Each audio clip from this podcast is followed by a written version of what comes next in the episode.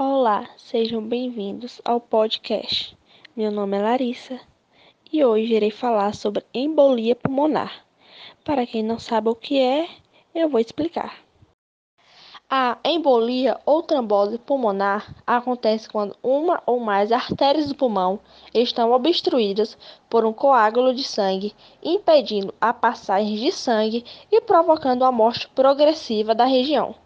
Estes coágulos partem na maioria das vezes da perna e, em alguns casos mais raros, podem ser causados por ar, gordura ou células cancerosas. O tratamento imediato ao diagnóstico reduz o risco de morte.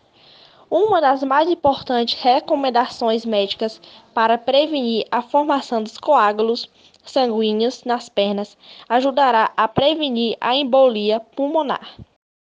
Na maioria dos casos, vários coágulos dificultam a passagem do oxigênio, mas isso não acontece de uma vez. É um processo gradativo, e se vários se formarem de uma vez, pode ocasionar um infarto pulmonar. Fatores de riscos. Embora qualquer pessoa possa desenvolver coágulos sanguíneos, existem alguns fatores que podem fazer com que isso aconteça com mais facilidade. Complicações: A maior complicação da embolia pulmonar é que pode ser fatal. Aproximadamente um terço das pessoas com a doença não diagnosticada não sobrevivem.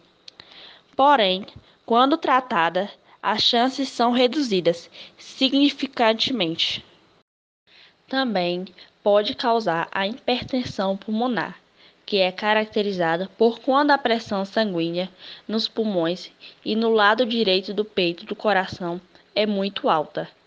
Quando uma pessoa tem obstruções nas artérias dos pulmões, o coração passa a trabalhar com mais força para empurrar o sangue através desses vasos, o que pode causar um enfraquecimento do coração.